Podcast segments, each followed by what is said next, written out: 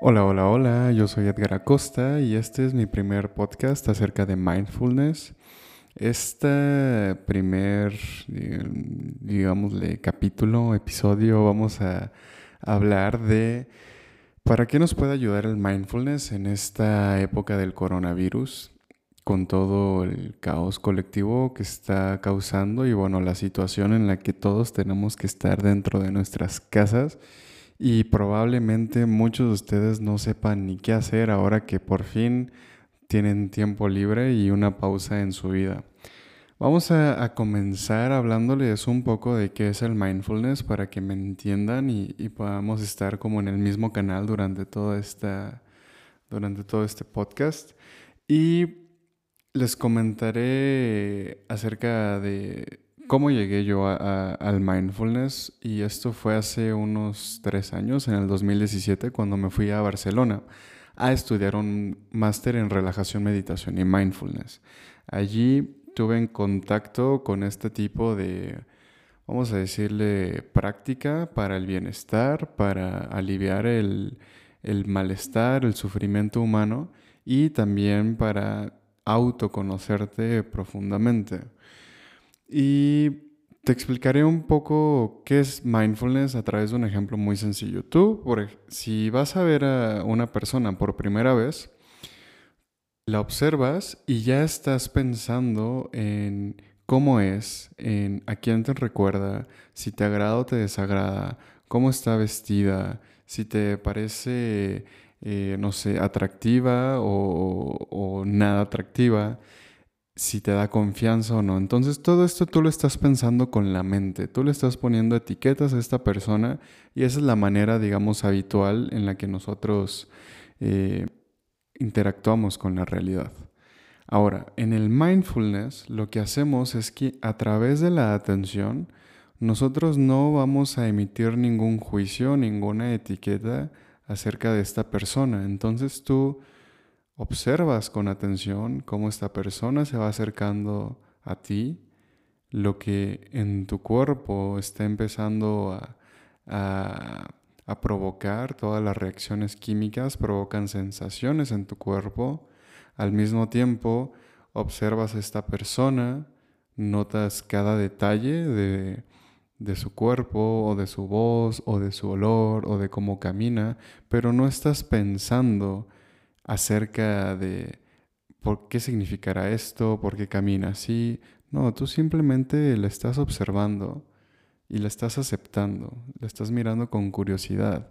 No sabes cómo es esta persona y cada detalle de, de ella o de él te parece sorprendente porque nunca la habías visto, nunca habías visto a esta persona en particular.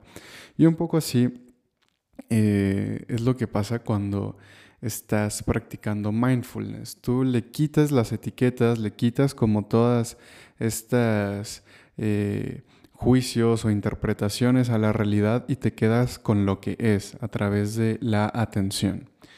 Bien, ahora que ya hemos entrado un poquito en esto, les voy a explicar por qué es importante el mindfulness ahora que estamos viviendo una situación como la, del coronavirus.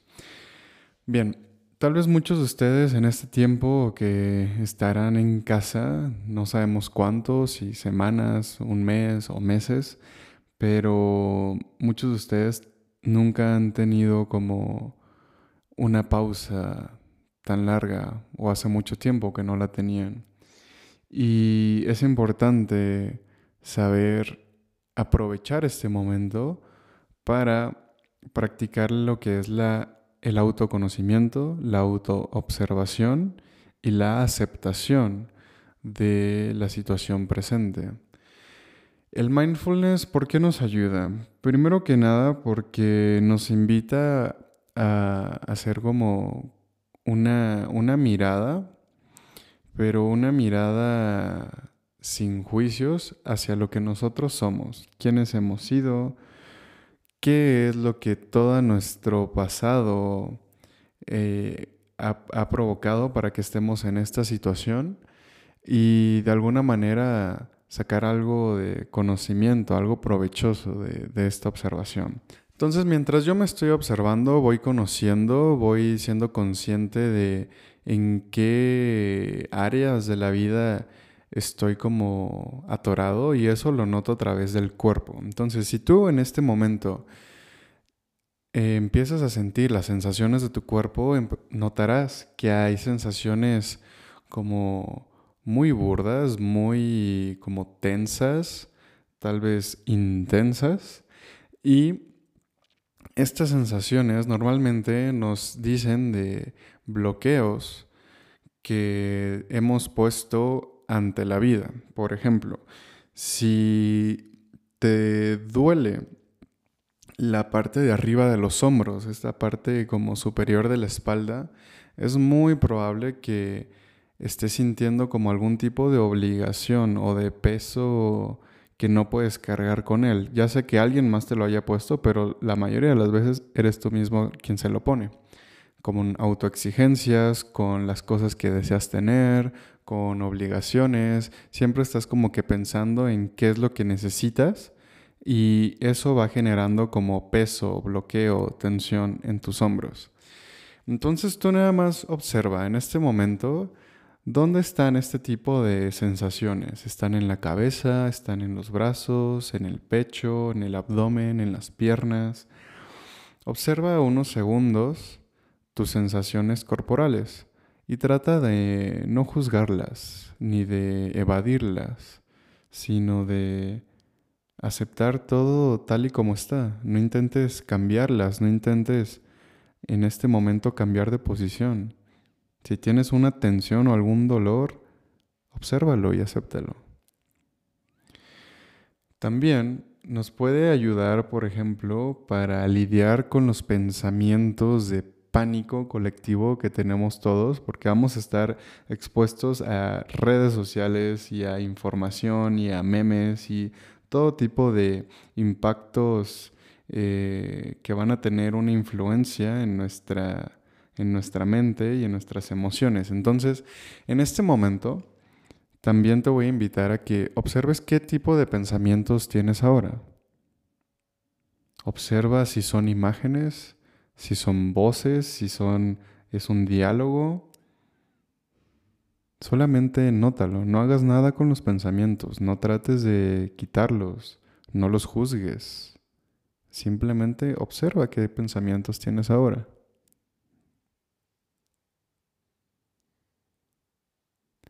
Mientras observas tus pensamientos, nota qué sensaciones provocan en tu cuerpo estos pensamientos. te irás dando cuenta de que según lo que estés pensando vas a tener un tipo de sensación. Si estás pensando en algo positivo, probablemente sientas el cuerpo muy agradable, relajado, con energía. Si estás pensando en algo con alguna carga negativa, Probablemente te sientas oprimido, oprimida, con tensión, te va a pesar el cuerpo. Y esto simplemente es para que tú lo observes, para que tú te des cuenta y seas consciente de estas sensaciones y estos pensamientos que normalmente no observas. Si tú aprendes a observarlos con aceptación, sin tratar de cambiarlos, es muy probable que aprendas otra forma de gestionar tus emociones, tus pensamientos, tus sensaciones. Porque simplemente de aceptarlas, le vas a quitar una carga de sufrimiento que le pones cuando quieres que la realidad sea diferente, cuando quieres ser alguien diferente, cuando quieres evadir algo que va a pasar, sufres. Inmediatamente. La lucha te hace sufrir. Esa resistencia a la realidad te hace sufrir. Si la aceptas, te vas a quitar ese sufrimiento. Tal vez te queda un poco de dolor en el cuerpo, un poco de dolor emocional, pero ya le quitaste una carga importante que era el sufrimiento psicológico provocado por la resistencia a la realidad. Y de esto nos sirve el mindfulness, porque en esta situación eh, muchos estamos como aterrorizados sobre el futuro, no sabemos qué va a pasar. Y nuestra mente empieza a crear todo tipo de escenarios eh, apocalípticos o de caos o de, no sé, de que el mundo se va a acabar, la humanidad se va a acabar, o tal vez me enferme yo, o tal vez me muera, y todo ese tipo de pensamientos, cuando no los, no somos conscientes de ellos, pues provocan en nuestro cuerpo sensaciones incómodas, desagradables. Entonces solamente nótalo. No trates de cambiarlo en este momento, aún no sabes cómo. Solamente observa.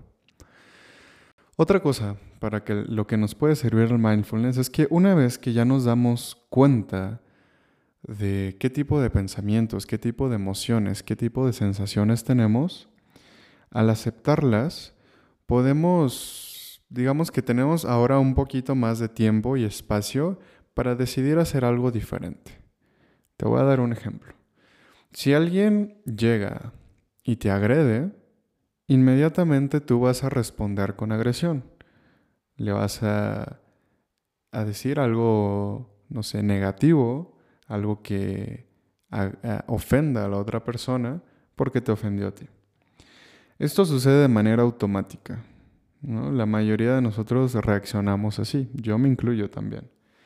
En cambio, si tú estás atento, alguien llega, te agrede, y tú ya estás sintiendo en tu cuerpo eh, el impacto de esta agresión. Estás viendo que aparecen pensamientos.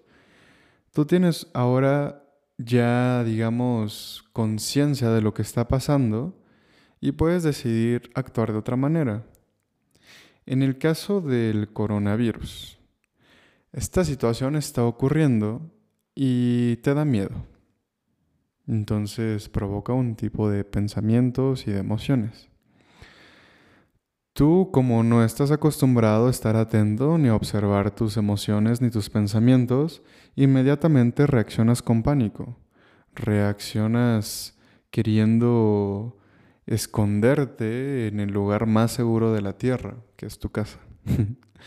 y no puedes dejar de pensar, de sentir todo este miedo, no puedes dejar de hablar del coronavirus, no puedes dejar de pensar en coronavirus, porque aparte todas las redes sociales y todas las conversaciones están llenas de coronavirus.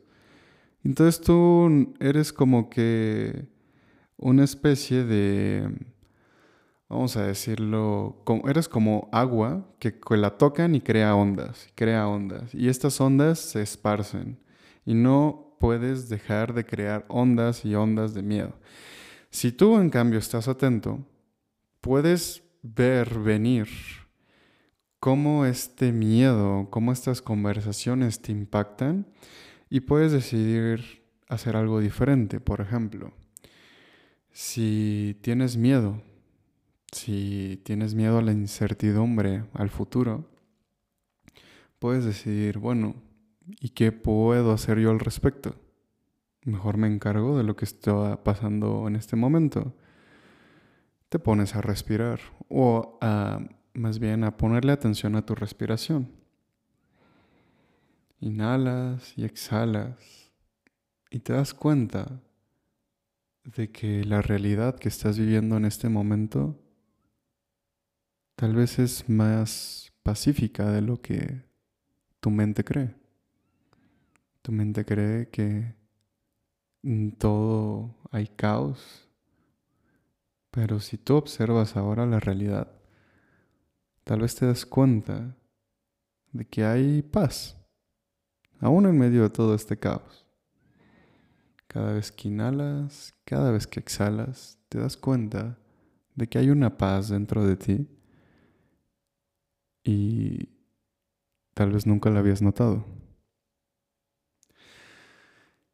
Otra cosa para lo que nos puede servir el mindfulness es que una vez que ya hemos nosotros decidido hacer algo diferente, ya hemos visto otra versión de la realidad, podemos no solo beneficiarnos a nosotros, sino beneficiar a otros. Y entonces nos volvemos como especie de como de seres que inspiran a los demás, porque a ti te ven muy tranquilo. A mí llegan eh, personas y me dicen, oye, estoy apanicado, no sé qué hacer. Y, y les digo como, tranquilo, todo esto va a pasar. Todo esto es impermanente. Ya hemos tenido otras situaciones eh, caóticas. En México en el 2009 me parece que también tuvimos aquí una estuvo la influenza, eh, en el 2017 estuvo la situación del terremoto, todos estaban en pánico y después esa situación pasó y de alguna manera volvimos a nuestra situación, a nuestro estado de ánimo normal. Y entonces la gente pues dice, ok, pues sí, tienes razón. ¿Y ahora qué hacemos? Bueno, pues hay que cuidarnos, hay que prevenir. Y entonces te empiezas, empiezas a ser como que un faro para todas esas personas que están como que medio perdidas en sus emociones o en la vida. Y esto también es muy útil porque así como el coronavirus, esta, esta, paz, esta forma de, de ver la realidad tal como es y aceptarla, también va siendo contagiosa. Y entonces contagias paz, contagias aceptación, contagias eh, alegría, felicidad. Y esto tiene un impacto en la gente, al menos a tu alrededor, que casi casi hasta lo puedes oler. Puedes entrar a un espacio donde esté una persona que practica mindfulness o que medita y notarás inmediatamente que hay como una paz, como una, una felicidad allí donde está esta persona. Es como una presencia, ¿no? Que está allí. Una cuarta cosa para lo que nos puede ayudar el mindfulness es que todo esto que está ocurriendo lo podemos utilizar como un aprendizaje. El presente se vuelve como un libro de texto en el que tú puedes aprender acerca de ti y acerca de los demás. Y entonces te vas dando cuenta de que las reacciones que tienen los otros, tú también las tienes. Tú también tienes miedo, tú también tienes eh, enojo, tú también tienes tristeza o desesperanza. Y te empiezas a volver compasivo, porque notas que el sufrimiento que tienen otros, tú también lo tienes. Y de esta manera tu vida se va transformando Día a día, cada vez que practicas, vas reconociendo y vas conociendo partes de ti que te aseguro nunca habías visto. Entonces, este momento en el que vamos a estar, quién sabe cuántas semanas o meses confinados en nuestras casas, lo puedes aprovechar para esto. Esto es todo por hoy. Espero que te haya quedado un poquito claro qué es el mindfulness y por qué es tan necesario en la situación en la que estamos viviendo hoy por hoy como humanidad. Te invito a que participes en mis redes sociales. En Instagram estoy como sati-edgar. En Facebook me puedes encontrar como Edgar Mindfulness. Y coméntame tu experiencia, coméntame si tienes preguntas, si quieres que hable de algún tema en específico, lo puedo hacer con mucho gusto. Em, también te invito a que si quieres tomar sesiones de mindfulness conmigo, estoy haciendo unos descuentos para las clases online durante la contingencia puedes meterte a www.edgarmindfulness.com y ahí encontrarás más información acerca de mí, acerca de mindfulness, acerca de mis servicios. Me despido, yo soy Edgar Acosta y este fue el primer podcast de mindfulness. Hasta pronto.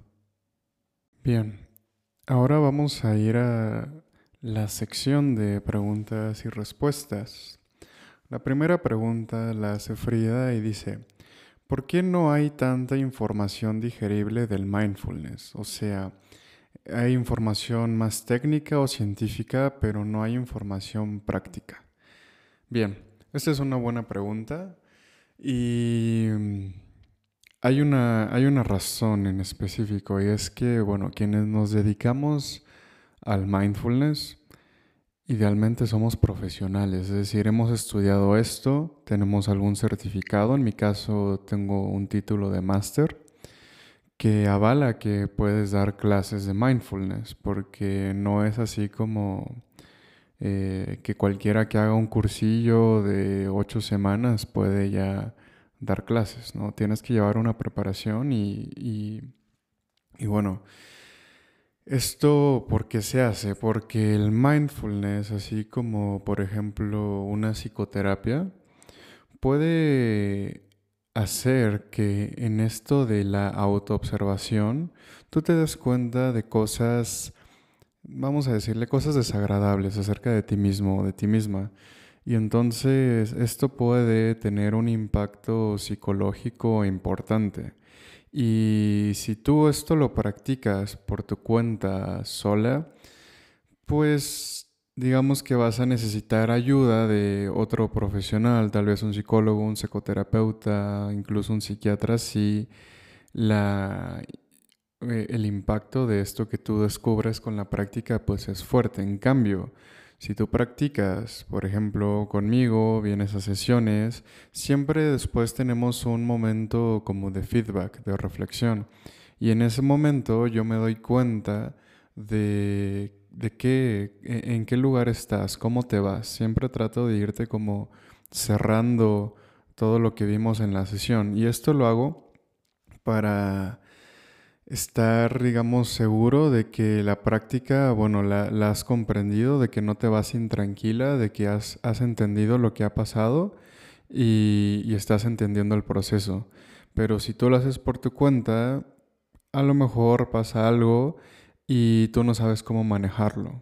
Entonces es por esto que no hay tantas prácticas. Ahora, yo mm, no estoy tan de acuerdo en que no hay información práctica. Claro que la hay. Si tú buscas, por ejemplo, aplicaciones como Headspace o Plum Village, allí hay meditaciones guiadas y tú puedes practicar mindfulness sin ningún problema y son, digamos, como que prácticas básicas, que no, no es que vayas a entrar como en, la profundidad de tu psique o de tu inconsciente, ¿no? O son prácticas para, digamos, para relajarte, para aliviar el estrés, para ser un poquito consciente de, del presente.